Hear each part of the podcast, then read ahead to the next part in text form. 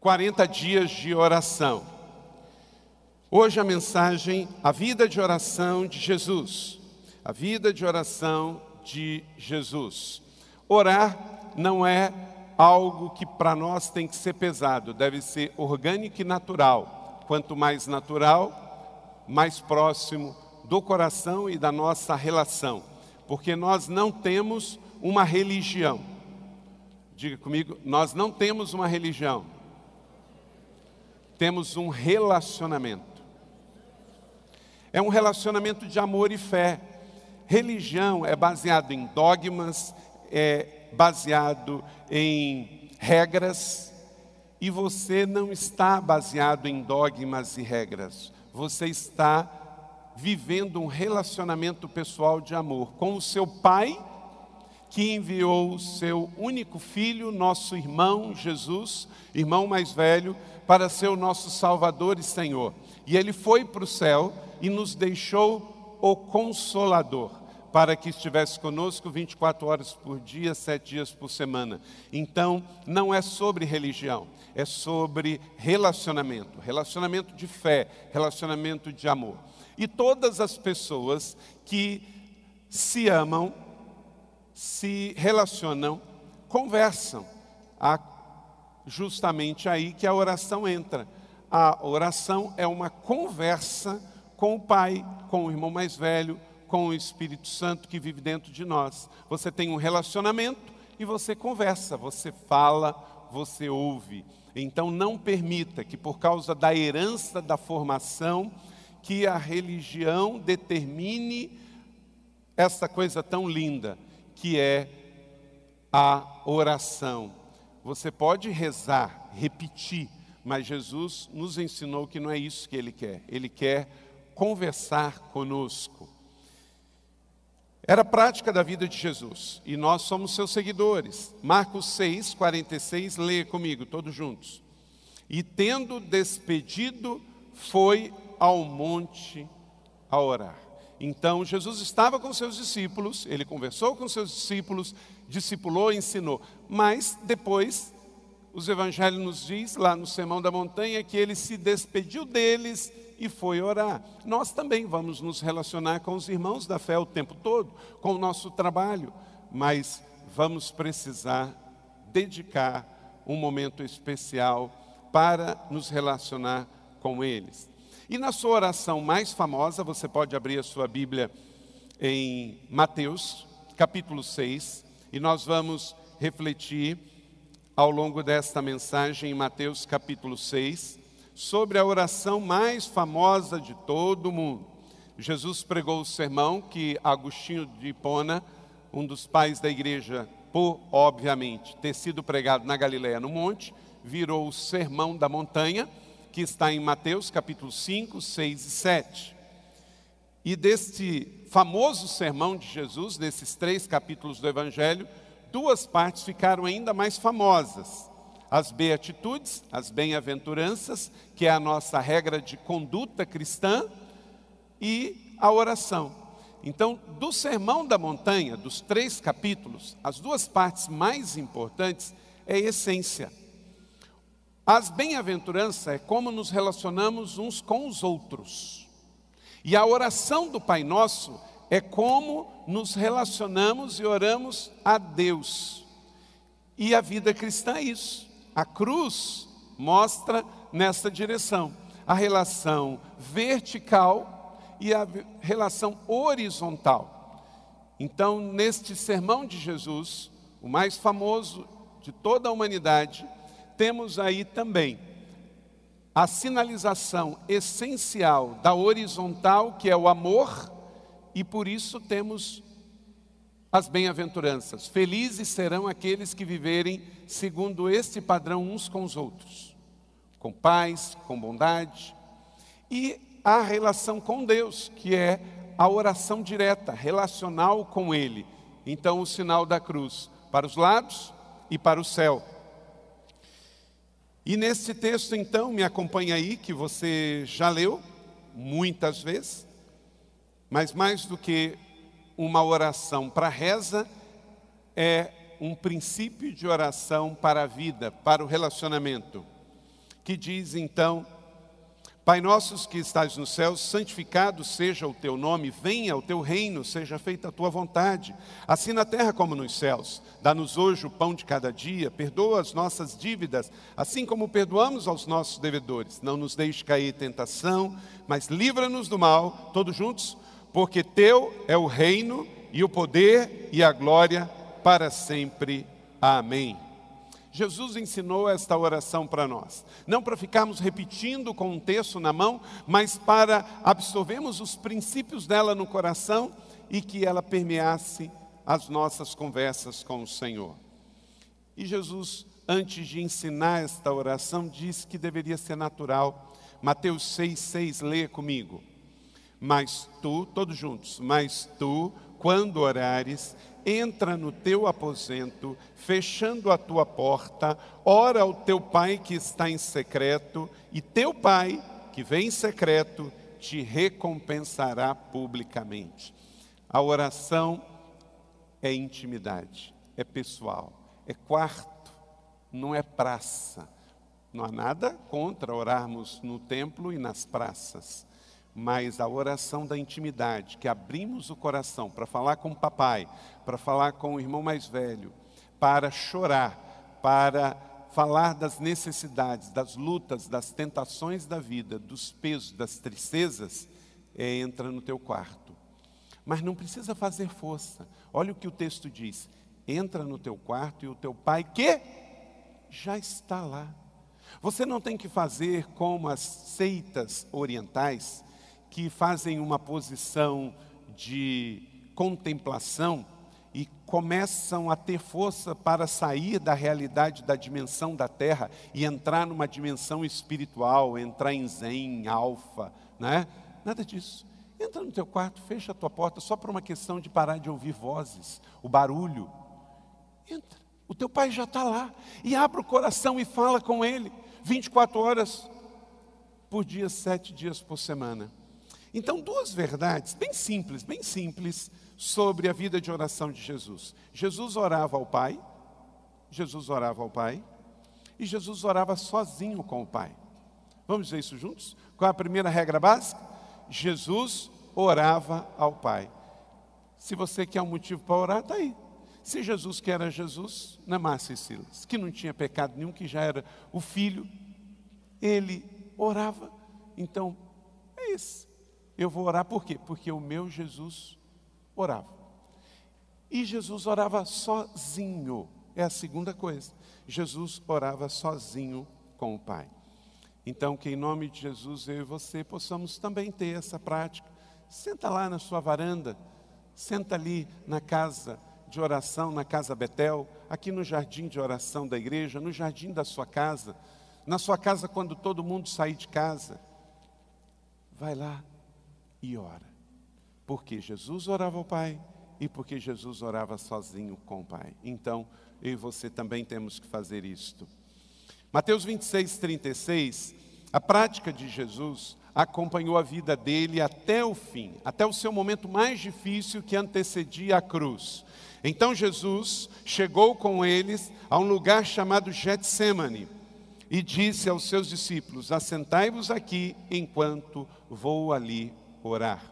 Então Jesus começa um ministério na Galileia, orando e ensinando a orar. Ele passa três anos do ministério na terra orando, e ele termina o ministério lá em Jerusalém, antes de ser preso, orando do mesmo padrão que ele começou a sua vida inteira. Então, se Deus vai nos dar dez anos de oração, 20, 30, 40, 50, 60, talvez você viva 100 anos aqui na terra, mas que você viva sempre dentro desse mesmo padrão de oração de Jesus, que eu e você possamos carregar isso para sempre. Que você entenda que isso não é religião, não tem modelo. Jesus orava ao Pai, eu vou orar também. No começo, no meio e no fim da minha vida. Jesus orava sozinho com o Pai. Eu vou orar sozinho com o Pai. Você deve orar com a sua esposa, você deve orar com a sua célula, com a sua igreja, com o seu namorado, sua namorada, mas você deve orar sozinho com o Pai também. Isso é intimidade. Anote aí, princípios fundamentais da vida de oração de Jesus para a nossa vida, aqui hoje em São José dos Campos, aqui no estado de São Paulo e no Brasil.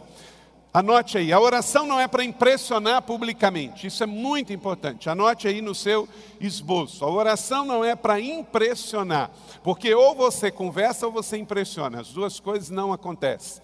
Verso de número 5 de Mateus capítulo 6. E quando vocês orarem, não sejam como os hipócritas, a palavra de Jesus é forte, não sejam como o sepulcro caiado, que parece uma coisa por fora e por dentro é outra. Eles gostam de ficar orando em pé nas sinagogas e nas esquinas, a fim de serem vistos pelos outros. Jesus está criticando só a oração pública? Não. Jesus está criticando quando a gente tem o hábito de fazer publicamente e não fazer intimamente no quarto reservado. B a oração não é reza religiosa. Mateus capítulo 6, verso 7. E quando orarem, não fiquem repetindo a mesma coisa, como fazem os pagãos. Eles pensam que por muito falarem serão ouvidos.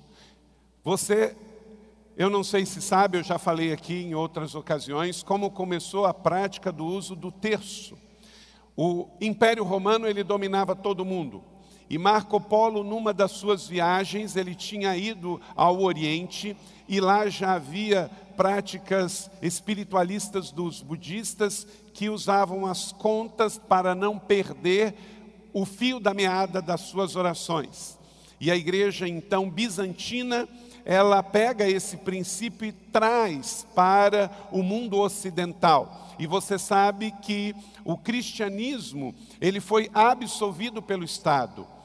Quando o Império Romano estava em decadência, ele vendo a maior força do mundo, que era o cristianismo em ascendência, o Império Romano então traz para dentro do Estado o cristianismo como religião oficial. Então não é um processo de conversão, mas um processo de imposição imperial. Quer dizer, se você é romano, daqui para frente, depois de 381 depois de Cristo, Constantino institui todo o Império Romano é cristão. Parte uma questão política, parte uma questão de sobrevivência.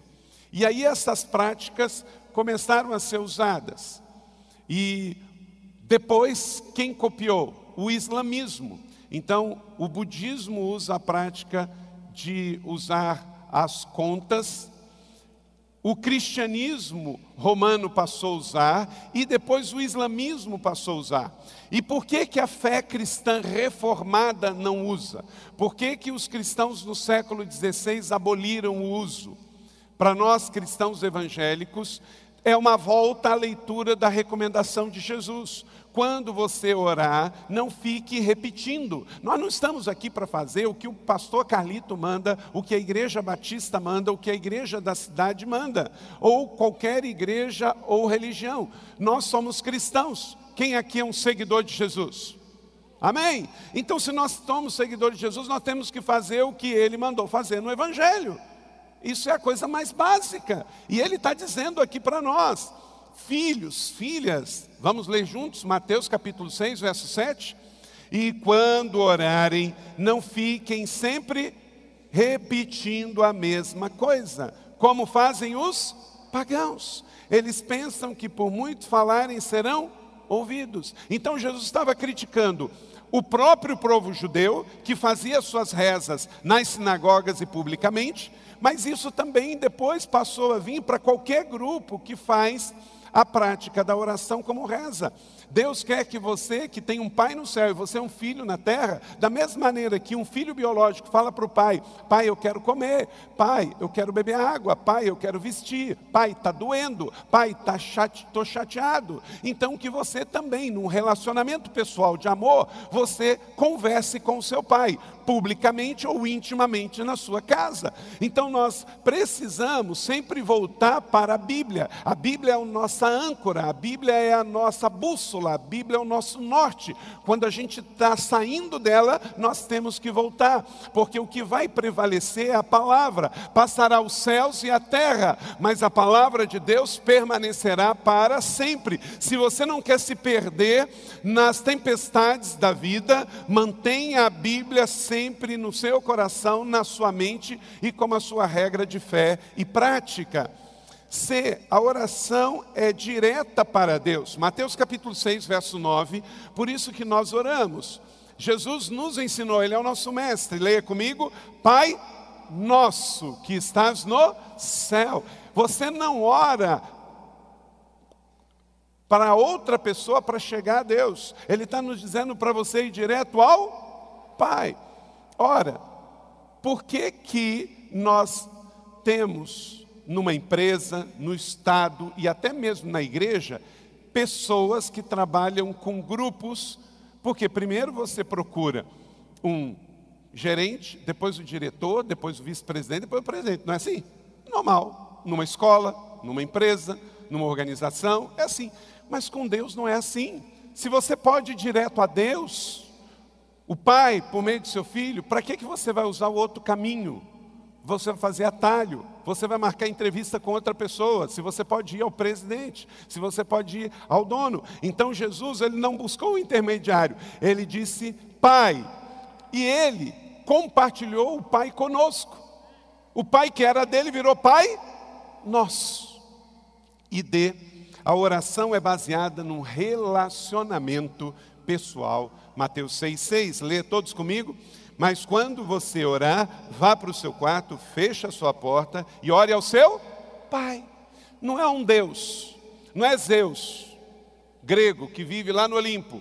Não, o Pai, ele está em secreto e o seu Pai, que está em secreto, vai te ouvir, vai te recompensar. Então, a sua vida de oração não deve ser como você acha, gosta ou pensa. A sua vida de oração, por você ser seguidor de Jesus, deve ser como a vida de Jesus. Guarde esses quatro princípios fundamentais para a sua vida de oração e tenha certeza, está ligado no céu, está ligado na terra. A oração de Jesus. Quando você ora Jesus, quais são os benefícios diretos disso? Anote aí você desfruta da intimidade com o Pai. Você sente a intimidade. Mateus 6,9, Pai nosso que estás nos céus. A humanidade tem, através das antigas religiões pagãs, uma religião muito hostil com Deus. E por isso não tem um relacionamento de família. Aqui é casa de família. Por quê? Porque Deus é Pai e nós somos os seus filhos. Então, nosso Deus, através dos seus filhos, nos propõe algo diferente, não é religião, mas sim família e relacionamento. Veja bem, João 1,12, leia comigo, todos juntos. Contudo, aos que receberam, aos que creram no seu nome, deu-lhes o direito de se tornarem o quê? Filhos de Deus. Não religiosos, não sectos, prosélitos, mas filhos de Deus. Você nasce criatura, mas mediante a adoção de Abba Pai, você se torna filho. Então, você desfruta de intimidade com o Pai. Quem, quando ora dentro do seu quarto e abre o seu coração, naquele momento sente uma atmosfera de intimidade, liberdade e segurança. Levanta a mão. Por quê? Porque é família. Dois, uma outra, um outro resultado direto. Adora o nome do seu pai. A oração nos leva à adoração. Você pode não ter uma guitarra e música, porque adoração não é só música, adoração é louvor também, mas é oração. Então, Verso 9: santificado seja o seu nome. Na hora da oração, uma outra coisa que você faz é exaltar, honrar, promover o nome do Senhor. Ao longo da do mundo, muitas pessoas estão escarnecendo o nome do Senhor. Quando você ora e diz santo, grande, majestoso, tremendo, você está exaltando o nome do Senhor. Então, quer dizer, você está contrapondo aqueles que estão blasfemando, aqueles que estão desprezando. Você está exaltando o nome do Senhor e o Senhor se agrada disso. Quantas vezes o nome do Senhor é difamado, é escarnecido, é desonrado? Essa semana eu estava vendo na internet aquele entrevistador de, de TV, Danilo Gentili, ele foi a Nova York essa semana e estava num parque público e tinha um pastor pregando e uma orquestra tocando e passou uma pessoa escarnecendo do nome de Jesus. E ele, que é um rapaz que não é da igreja, ele estava dizendo: Olha só, como é que O mundo está. Ele está mostrando isso. E uma coisa que eu percebi: o pregador não parou de pregar e a orquestra não parou de tocar. É isso. Você não tira o seu foco. Você não tira o seu foco. Continue adorando. O mundo jaz no maligno, ele está cego. Então, muitas dessas minorias, sabe o que, que estão fazendo, gente? Como eu estava vendo aquilo, fiquei com dó, pena. Sabe por quê? Ali um órfão gritando. É uma órfã. Aquela menina, ela é órfã. Pode ter pai e mãe, mas ela é órfã. A carne dela está gritando. A orfandade grita. E ela está, com isso, tentando atingir os evangélicos que estavam ali fazendo aquele trabalho na praça pública. Jesus orou para que a humanidade pudesse conhecer o Pai. Veja bem, João 17, 3. João 17 é uma das orações listadas na Bíblia sobre Jesus orando. Leia comigo. E a vida eterna é esta, que te conheçam, a ti, único Deus verdadeiro, e a Jesus Cristo, a quem enviaste. Então, quando Jesus estava aqui entre nós, João 17, ele orou para que eu e você pudéssemos conhecer o Pai. Então, você, quando você agora pode adorar o Pai, você é resposta da oração de Jesus. Três, a oração de Jesus, ela nos leva a que você declare a soberania e o governo do céu na terra. Mateus 6,10 Venha o teu reino e seja feita a tua vontade, assim na terra como é no céu.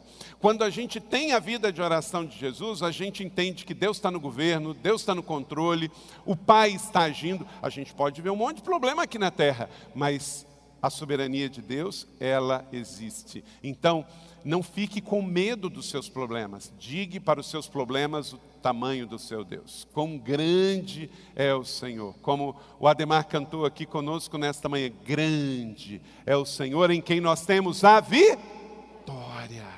Quem você já venceu o inimigo. A oração é uma forma direta de promover o céu na terra. Isaías 46, 9. Eu sou Deus e não há nenhum outro. Eu sou Deus e não há nenhum como eu, diz o Senhor. Então, entenda isso. Então, busque primeiro o reino de Deus e todas as outras coisas vos serão acrescentadas.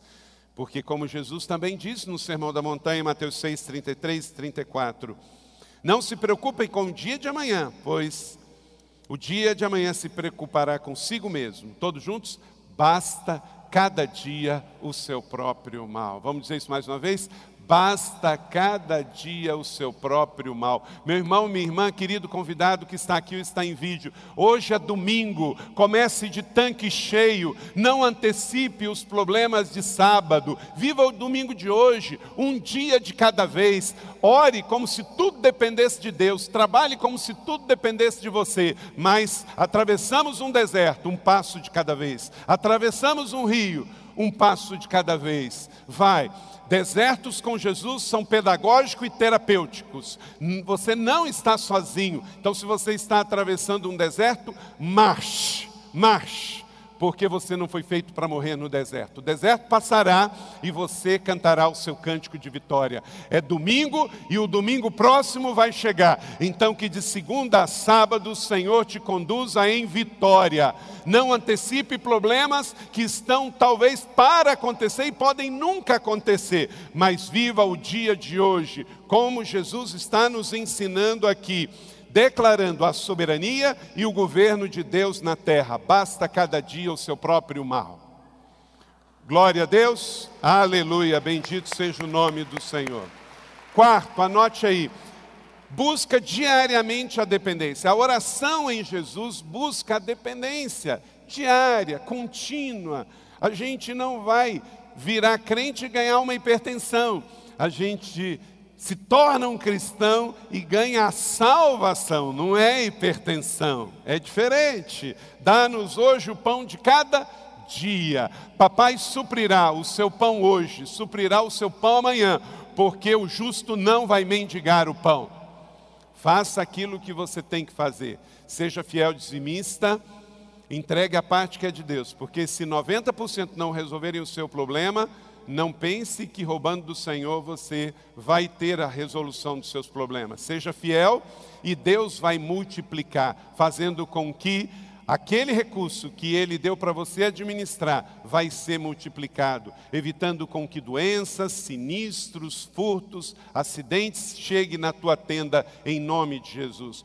O dízimo nos protege as finanças, as ofertas nos levam à prosperidade e à vida abundante. Então, creia que Deus é fiel a Ele mesmo e a Sua palavra, e o pão nosso de cada dia Ele nos vai dar. Você vai ter para si e você vai ter para dar, porque também mais bem-aventurado é dar do que receber. Faça como Daniel, orava três vezes ao dia, três vezes ao dia, ajoelhava e orava e agradecia ao Deus do céu, como ele costumava fazer. Como oramos? Nós oramos de maneira natural, sabendo que em João 15, 15, sem ele, João 15, 5, sem ele nada podemos fazer. Então a Bíblia nos fala para orar no Espírito, Efésios 6, 18, orar continuamente, 1 Tessalonicenses 5, 17, orar em todos os lugares, 1 Timóteo 2, 8. Deixa eu dizer um negócio, meu irmão, quando você for a uma praça de alimentação, ore com a sua família. Nos dias seculares que nós estamos vivendo, só a sua família se curvar em oração diante de uma praça de alimentação cheia já é um testemunho, uma grande pregação. Agradeça a Deus pelo sanduíche, pelo guaraná que você vai tomar. E isso é um testemunho de fé bonito. Então, ore no Espírito, ore continuadamente, ore em todos os lugares. Chegou na sua empresa, ore. Amanhã, empresário, puxe a sua cadeira e diga: Jesus, sente aqui e dirige esta empresa vai visitar um enfermo, ore, unge em nome de Jesus. Você comprou um carro novo, ore. Você vai trabalhar num equipamento novo, ore. Porque tudo deve ser consagrado ao Senhor, ambiente, pessoas e coisas, porque tudo deve ser para a glória dele.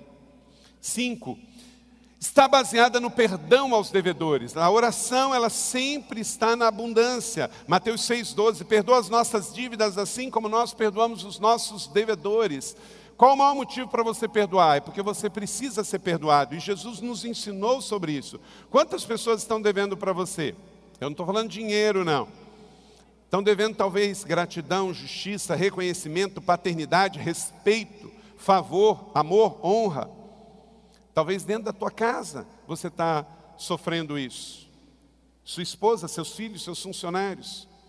Entregue tudo para Deus e perdoe e releve dê honra, dê gratidão, mas se não fizerem com você, saiba que Deus vai estar vendo e Ele restituirá.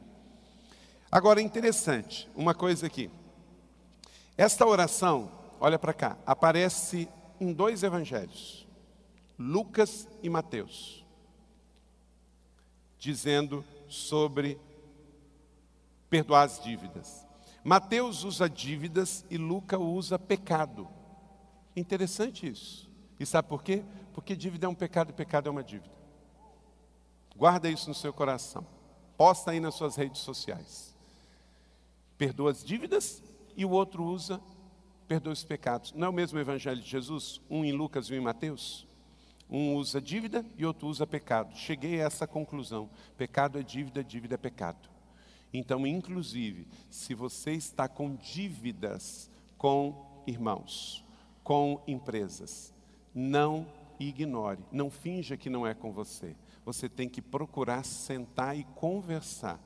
Se a pessoa não aceitar a sua proposta, é diferente. Mas você tem que sentar, conversar, porque dívida é um pecado e pecado é uma dívida. Então vamos resolver isso em nome de Jesus. Mas, quando o caso for com você, perdoe e libere em nome de Jesus. 70 vezes 7, Mateus 18, 21 é o padrão de Jesus. 6. A oração de Jesus controla os desejos pessoais. Você quer ter paz? Ore. Se você está sofrendo um desejo sexual, uma compulsão sexual, está dese, desejando algo que é uma concupiscência, ore, ore, ore. Repreenda esse desejo orando, porque o Senhor vai cumprir Mateus 6,13. E não nos deixes cair em tentação. Então, você controla os seus desejos, não pensando nos desejos. Olha para cá. Se você pensar em pecado, você vai pecar. Se o seu problema está sendo agora dinheiro e você só pensar em dinheiro, você vai pecar no dinheiro. Se você agora só está pensando em sexo e essa é a sua compulsão, você vai cair no pecado do sexo. Você tem que trazer à mente o que te dá esperança, como está em Filipenses, pensar no que é bom, no que é honesto, no que é puro, no que é de boa fama. Então você está com desejo, ore. E esta oração vai aplacar o desejo, porque a oração é no espírito e a carne é fraca. Então você vai vencer. Pode demorar, pode ser difícil, mas Mateus 26, 41, Jesus nos ensina. Todos juntos, igreja da cidade nesta manhã.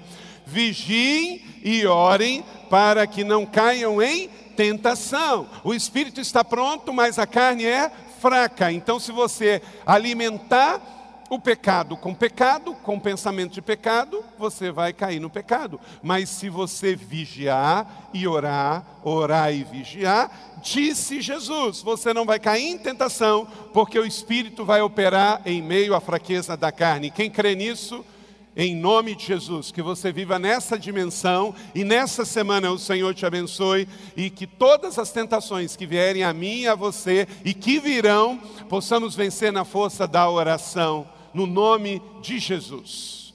A única coisa que você precisa para cair na carne é estar de pé. Então, que você esteja de joelhos perante o Senhor. E sétimo e último, a oração a Jesus busca a libertação, a liberação do poder do céu.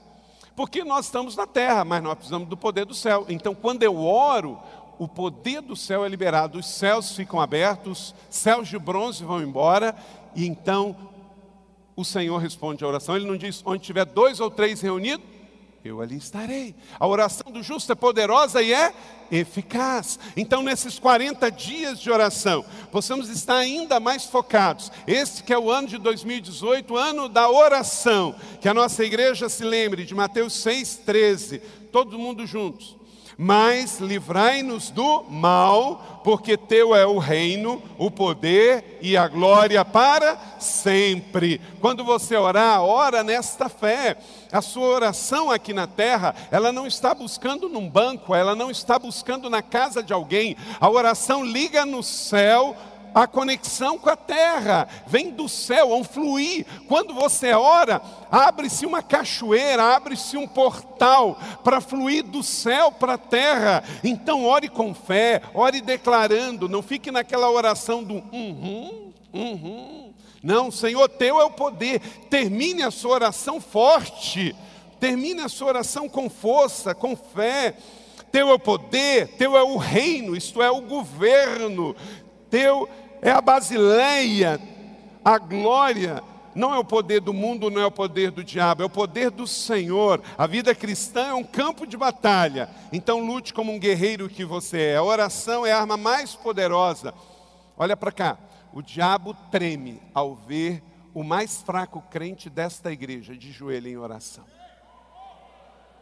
É, você não é todo poderoso, nem eu. E o Senhor Jesus não falou que é uma fé grande que move montanhas, é uma fé pequena colocada na pessoa certa. Então, você pode ter uma fé pequena, e o diabo às vezes pode querer intimidar você, mas quem é você? Você é um pecador com uma fé pequena? Sim, eu sou, mas grande é o meu Deus, e eu em nada ponho a minha fé, senão nele, senão na graça dele. Eu não estou orando a mim mesmo, eu estou orando a Ele. É a Ele que eu oro. Você não ora ao pastor, você não ora à igreja, você não ora ao mundo, você ora ao grande El Shaddai, o Deus Todo-Poderoso. E vai ter hora em que você vai orar e vai sentir que deve vir acompanhado de um jejum, como ele orou e ensinou em Marcos 9, 29. Dependendo do caso, essa oração, essa espécie de demônio só sai com oração e com jejum. Então entenda isso. O diabo vai fugir de você pelo poder da oração. Está prometido em Tiago 4,7. E há uma conexão, há uma promessa do céu. Querido irmão e irmã, adolescente, jovem, adulto, meu irmão casado, meu irmão solteiro, divorciado, entenda, está escrito em João 14, 13: E eu farei o que vocês pedirem em oração, para que o Pai seja glorificado no Filho. Quer dizer, Deus não nos dá para o nosso entretenimento, Ele não nos dá para provar nada. Quando Ele responde uma oração, Ele está cumprindo a Sua palavra que Ele disse que se fizéssemos no Seu nome, Ele daria. Toda vez que um cristão vê uma oração respondida, é fruto da promessa de Deus. Ele decidiu abençoar e pronto, porque Ele te ama, marido, Ele te ama, mulher, Ele te ama, médico, Ele te ama, advogado, Ele te ama, engenheiro, Ele te ama, dona de casa, Ele ama você. E quando você faz a vontade dEle cumpre o plano dEle, Ele diz sim e você glorifica o nome do Senhor, com o que você é, com o que você faz. Não tenha medo, não se deixe intimidar. Os tempos são difíceis, mas está escrito 365 vezes na Bíblia: seja forte. Então, meu irmão, minha irmã, saia desse domingo aqui de manhã nesse primeiro dia da semana, seja forte lá no trabalho, lá na escola, lá na faculdade, na sua casa. O Senhor é contigo. Ore do jeito que Jesus ensinou, você é mais que vencedor. Deus te trouxe aqui para fortalecer a sua fé, fortalecer a sua vida de oração, para abastecer a sua alma, para encher o seu tanque. Não permite que as dores do mundo abasteça a sua cabeça e esvazie o seu espírito. Para que você seja forte e creia. Está escrito: Filhinhos, vocês são de Deus e já venceram porque aquele que está em vocês é maior do que aquele que está no mundo. Diga assim, ó, bota a mão no seu coração. Aquele que está em mim é maior do que o que está no mundo. Por isso eu já venci. Aleluia. Que diremos, pois, diante destas coisas, igreja, todos juntos? Se Deus é por nós, quem será contra nós? Romanos 8, o Senhor Jesus, na palavra rema, isso foi escrito dois mil anos atrás por Paulo, já cumpriu-se na era dele para a igreja apostólica primitiva, mas a palavra rema é para você hoje, aqui em agosto de 2018, porque o Senhor é contigo ontem, hoje e será eternamente. A nossa fé não é arqueológica, a nossa fé não é para o passado, a nossa fé é para hoje. Deus nos dá o pão de cada dia para hoje. Amanhã Amanhã você não vai para o seu trabalho com uma fé velha. Amanhã você vai para o trabalho com uma fé renovada. Você não vai com religião, você não vai com espiritualidade vazia. Você vai com uma espiritualidade cheia, centrada em Deus, que é teu Pai e um Pai que ama os seus filhos. Então não duvide, ore. Antes de sair de casa, se ajoelhe Ore, entregue o seu dia, leia a Bíblia, leia o seu devocional, comece o seu dia de tanque cheio e vai na abundância, ganhando pessoas para Jesus, espalhando o reino, espalhando o amor. Você vai encontrar gente depressiva, você vai encontrar gente triste, você vai encontrar gente desesperada, mas lembre-se: maior é o que está em você do que o que está no mundo. Você é fonte, você é cheio, você é pleno. Você recebe essa palavra da fé, meu irmão? Amém.